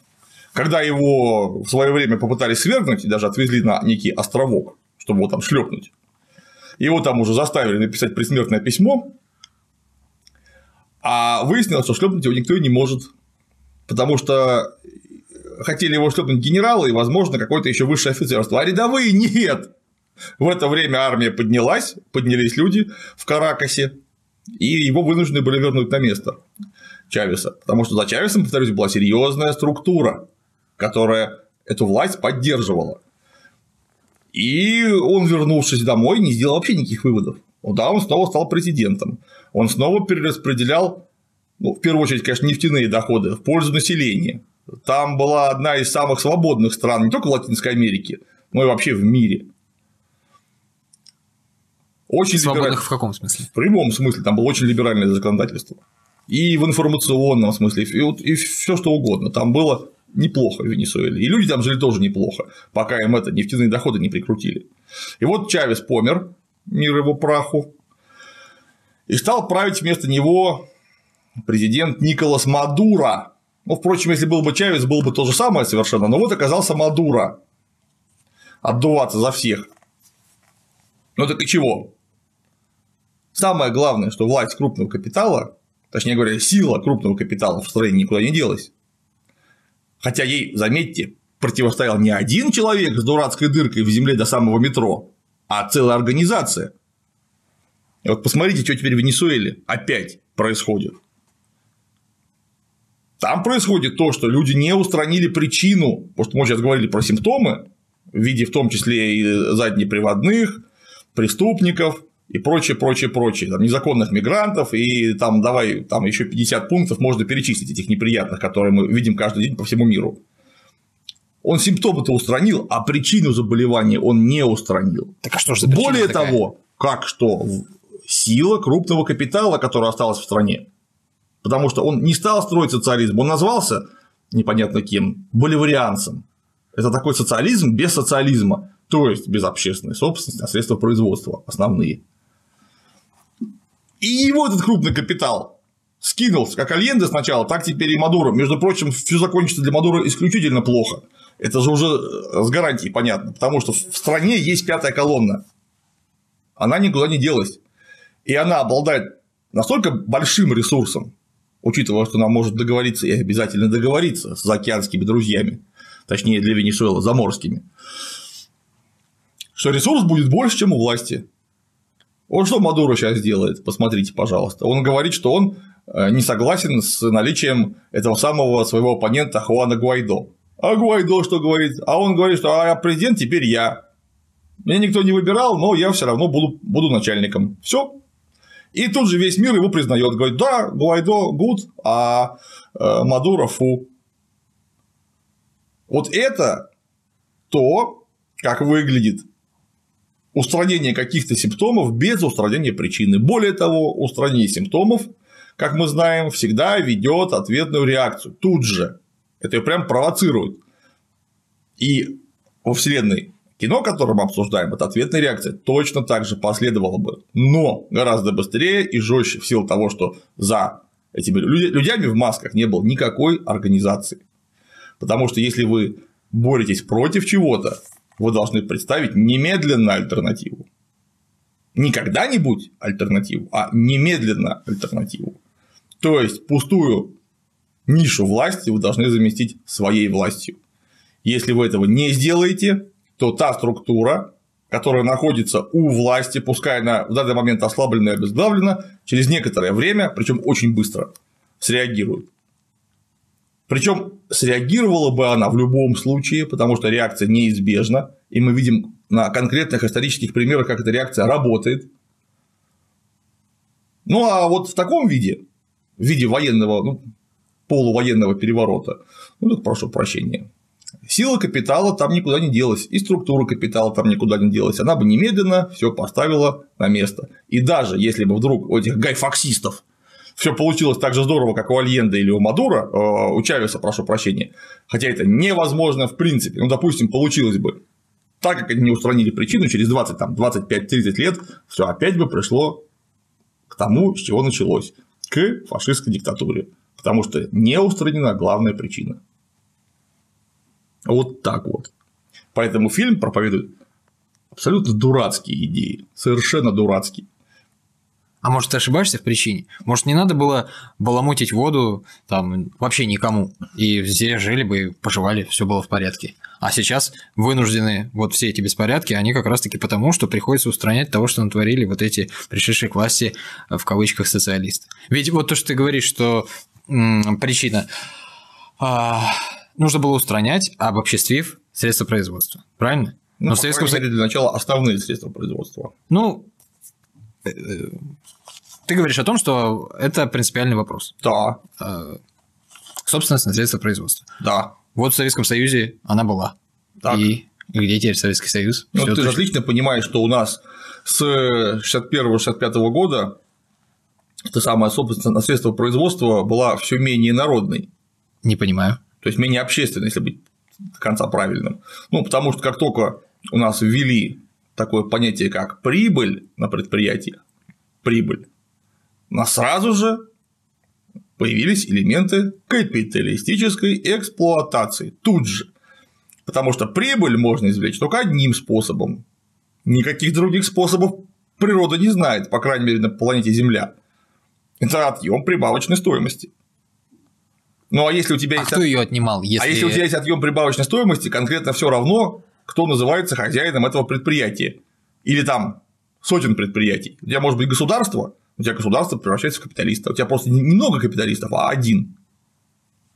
Пускай у нас в Советском Союзе, в позднем Советском Союзе, отъем этой прибавочной стоимости имел мизерные значения, совершенно мизерные, но он имел место, а значит, имело место уже нормальная капиталистическая эксплуатация. Ну а раз у вас есть капиталистическая эксплуатация, значит, у вас немедленно появятся и капиталисты. Вот как только мы отказались стал один капиталист, государство. ну да, конечно, просто всем же захочется абсолютно неизбежно эту прибавочную стоимость перераспределить в свою пользу. Потому что тут-то прибавочная стоимость уходила в пользу государства. Значит, никому. Ну как никому? Хочется Всем. себе. Всем? Кому? Всем. Если у тебя всем, то это всем уходит через общественные фонды потребления. Да. Как это было до того. То есть ты сам, ну, грубо говоря, сам себя эксплуатировал. Вот ты поработал немножко больше, имея в виду то, что у тебя останется деньги на отпуск, например. То есть ты сам себя проэксплуатировал. А тут ты работаешь, и часть, часть того, что при капитализме называется прибавочной стоимостью, ты отдаешь в общак, из которого тебе потом оплачивают трамвай за 3 копейки, автобус за 5 копеек, телефон за 2 копейки с нелимитным э, количеством минут по разговору, бесплатную школу, бесплатную медицину, бесплатные квартиры и так далее, и так далее, и так далее, и тому подобное. Библиотеки, общественный транспорт, ну, впрочем, про транспорт мы уже говорили.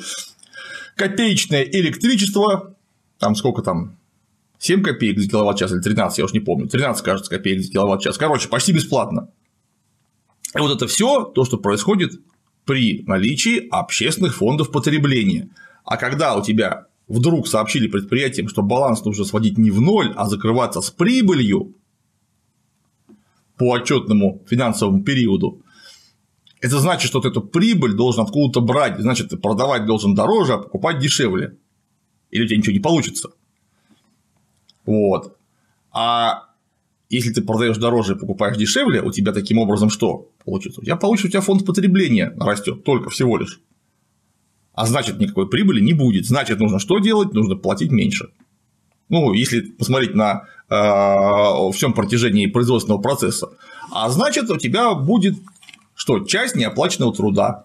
А это уже нормальная капиталистическая прибыль. У тебя государство делается капиталистом. Пускай, повторюсь, в случае с Советским Союзом это значение было ничтожно. Вот. Но так как, повторюсь, третий раз, так как есть капитал, он как самовозрастающая стоимость не может не принадлежать кому-то, он кому-то должен принадлежать. И все люди, которые имели доступ к этим деньгам, ну так вот, посмотрите, пожалуйста, они теперь у нас у власти находятся, они или их прямые наследники.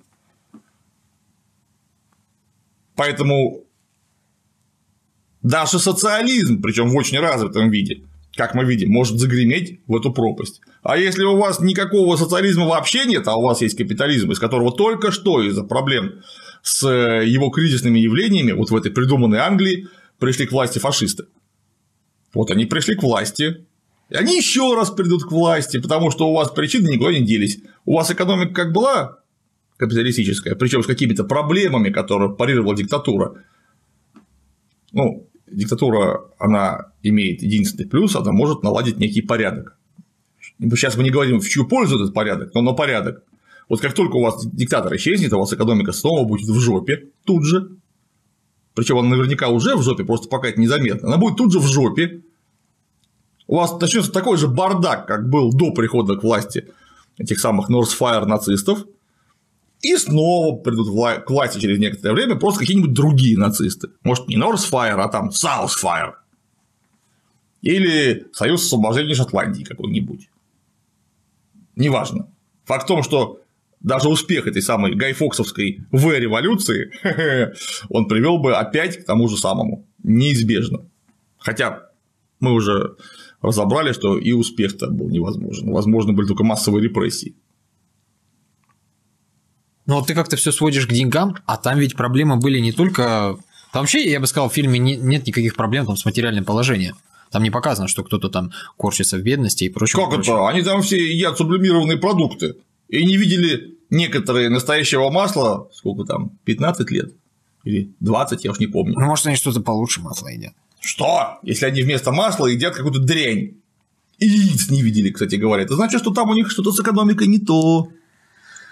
Ну, Прямо скажем. От голода они тоже не умирают, там пока не Нет, нет, не умирают. Может, но... может, их пища просто не самая вкусная. Но, тем не менее, там Если есть они другие... едят сублимированные продукты, как мы сейчас, кстати говоря, в основном, это не пища невкусная, это проблема со здоровьем гарантирована. Вот в чем дело. И тем не менее, там есть куча проблем, которые обозначены вот э, без всякой материальной подоплеки. Это свобода слова, э, свобода вероисповедания. Да, вот за счет Коран, да? Коранфу. Да, Коранфу. Э, прослушивают граждан, то есть нарушение частной, частной жизни. жизни. Это же ведь все, это не про деньги. Это Разве? Про, это про деньги, конечно. А почему здесь деньги? Вот свобода слова. Ее что... не было как э, при показанном фильме мире, так и Например, в Советском Союзе. И у нас сейчас проблемы со свободой слова. Потому что свобода слова – это один из инструментов борьбы за власть. А у кого власть, у того и деньги. Все просто. Вот сейчас ты. То есть не стоит рассчитывать на то, что когда-то будет настоящая свобода слова простому гражданину. Нет? При капитализме свобода слова возможна только в одном случае. Так Когда... получается, при любом, в любом случае в Советском Союзе разве была свобода слова? Закончу. При капитализме свобода слова возможна в одном случае, когда у тебя есть несколько, может быть, несколько десятков больших капиталистов, которые пока еще не договорились и забрасывают какашками своих конкурентов. Тогда они нанимают группу барзаписцев и примкнувших к ним граждан, которые начинают метать какашки в представителей другой корпорации. Так как они находятся под крышей еще одной корпорации, не менее мощной, все вынуждены соблюдать некие приличия и просто в медийном пространстве забрасывать друг друга какашками. Это называется свобода слова. Как только капиталисты договариваются или у власти оказываются несколько самых больших капиталистов, им эта свобода слова резко делается не только не нужна, но и очень вредна. А у нас и... есть такой пример из нынешней истории? Посмотри. Посмотри на современную Российскую Федерацию. Мы катимся к уменьшению свободы слова. А кто-нибудь уже докатился? ну, в мире. Вот смотри, есть такая прекрасная страна США. Североамериканские Соединенные Штаты. Вот там со свободой слова все очень странно. Да, конечно, можешь говорить, что Донни Трамп педик, или, не знаю, у него смешная прическа, или все, что хочешь, можешь говорить. Вообще не, не вопрос. Ну вот. Пожалуйста. Но как только выяснится, что топишь за коммунистов, тебя посадят. Кстати говоря, есть такая страна Таиланд, замечательная, тоже капиталистическая. Причем она. В США сейчас сажают коммунистов? Конечно, если ты начнешь реально пропагандировать то, что ты коммунист, и топить за коммунизм по-настоящему, качать за коммунизм, у тебя с твоей карьерой, твоей жизнью будет все очень непросто.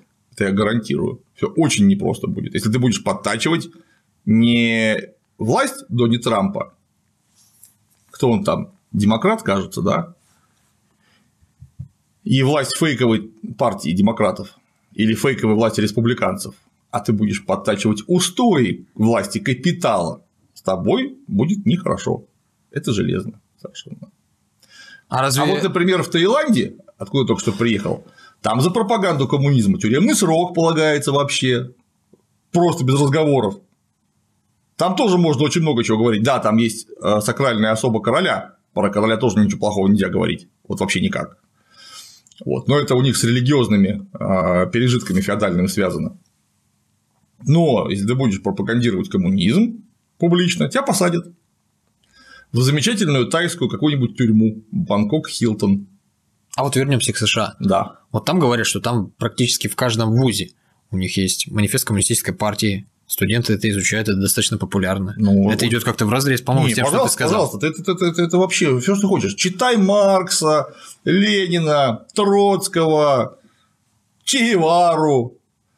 Но как только ты высунешься со своей проповедью куда-нибудь, тебя приземлят ну, может быть, не посадят, но проблема у тебя начнется точно с карьерой совершенно. Там никакой свободы слова, э, как мы думаем, что свобода слова это ты можешь говорить все, что хочешь. Вот там такого нету.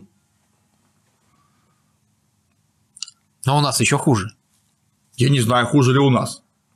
Я знаю, что у нас есть конкретная тенденция к ограничению он свободы слова, потому что пока капитал делил власть, условно говоря, там в 90-х, начале 2000-х, все было в порядке со свободой, со свободой слова, я мало припомню таких свободных времен в этом смысле.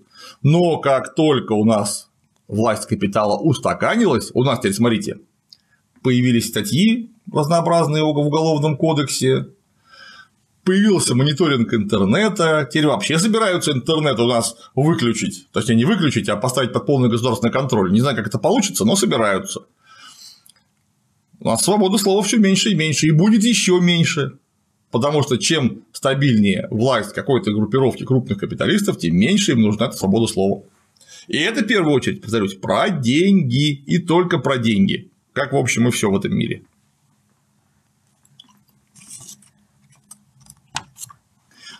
Вот название фильма V for Vendetta. У нас на переводится В, значит вендетта, на самом деле это В для вендетты. Это же парафраз с фразы Винстона Черчилля В for victory. То есть В для победы. А тут значит В для мести.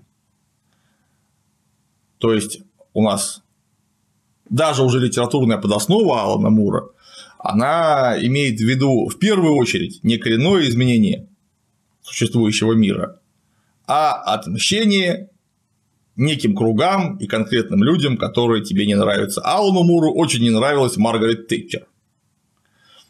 Потому что как раз он начинал работать над своим комиксом в эпоху тэтчеризма, от которого до фашизма вообще, прямо скажем, один шаг был вообще, вот один. И он имел в виду, что нужно вот выкинуть какую-нибудь поганую Тэтчер, ее там подручных, вот. Или, если не получится, а, слинять, как он говорил, туда, где моим дочерям будет лучше, чем здесь. Где не прослеживают а, где не следят за гражданами, где есть э, частная свобода, где есть свобода слова, где не хватает э, гомосеков, в общем, куда-нибудь, где лучше. Но опять же повторюсь, это не про смену власти, настоящую смену власти и общественно-экономической формации, это про месть. Вот нужно потешить себя, чисто свою скотскую буржуазную натурку. Что вот есть неприятные люди, там Тэтчер, Рейган, Путин, Трамп, Буш, там назовите нужное, короче говоря. Вот их нужно наказать. И вот для этого у нас есть В для возмездия. Когда говорилось V for Victory, это была речь про войну с фашистами.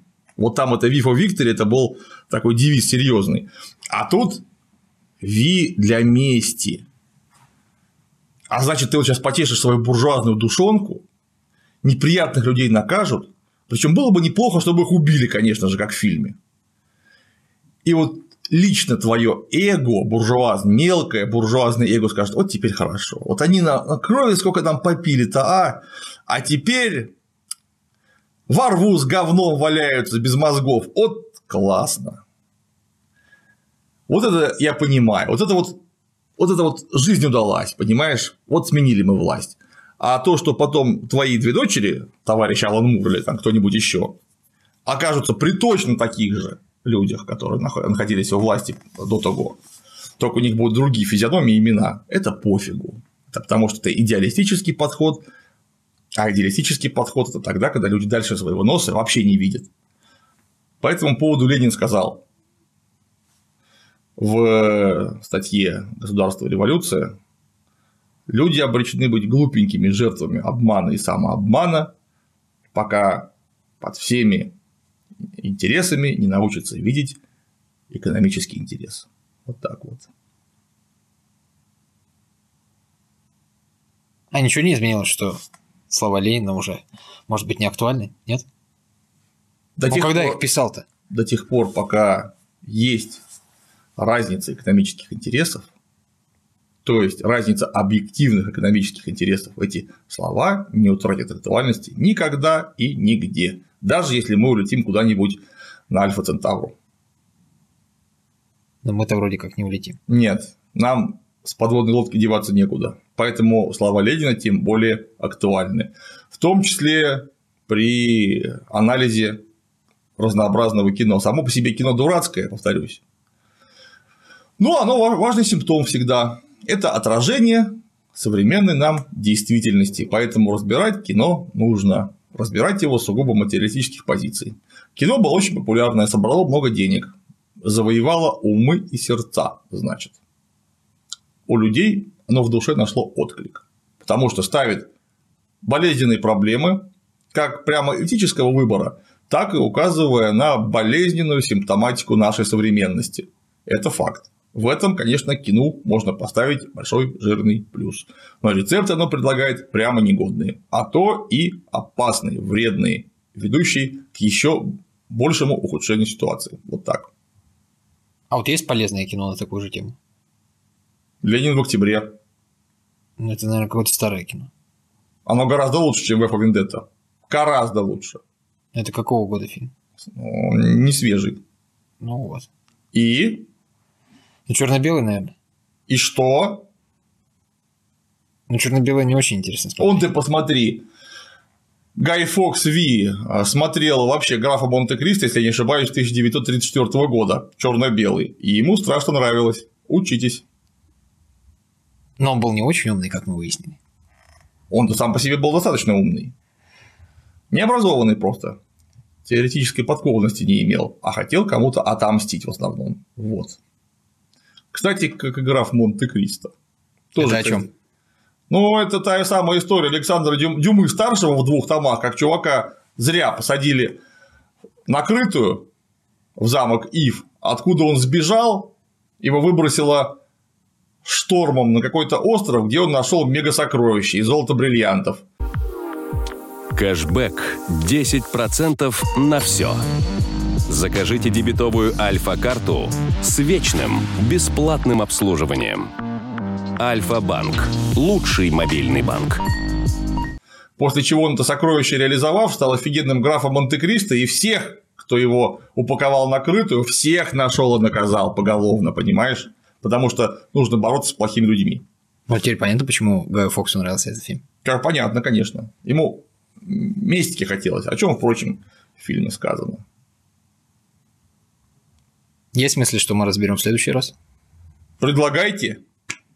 Кинов много, те, о которых стоит поговорить еще больше. Я предполагаю все-таки посмотреть фильм «Завод» Юрия нашего Быкова и разобрать его подробно. Я даже не знаю пока, о чем он.